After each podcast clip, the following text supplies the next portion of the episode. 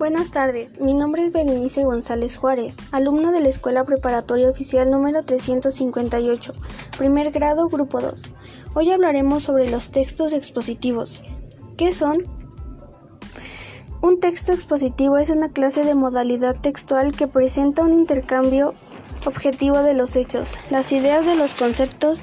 Su finalidad es informar temas de interés general para un público no especializado. Los textos expositivos son intercambios de ideas y hechos. Gracias a ellos podemos aprender sobre diferentes temas. ¿Cómo empleamos los textos en la vida cotidiana? Se usan para presentar o aclarar el sentido real o verdadero de una palabra, texto o doctrina.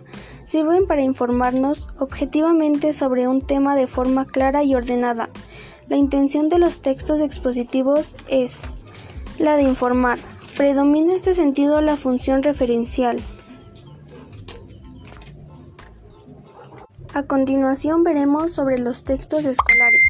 Textos escolares. ¿Qué son? Los textos escolares son aquellos que están relacionados a las asignaturas, como el libro de lenguaje, matemáticas o ciencia. Son los que llevan los libros de texto en las escuelas. ¿Cómo utilizamos los textos escolares en la vida cotidiana?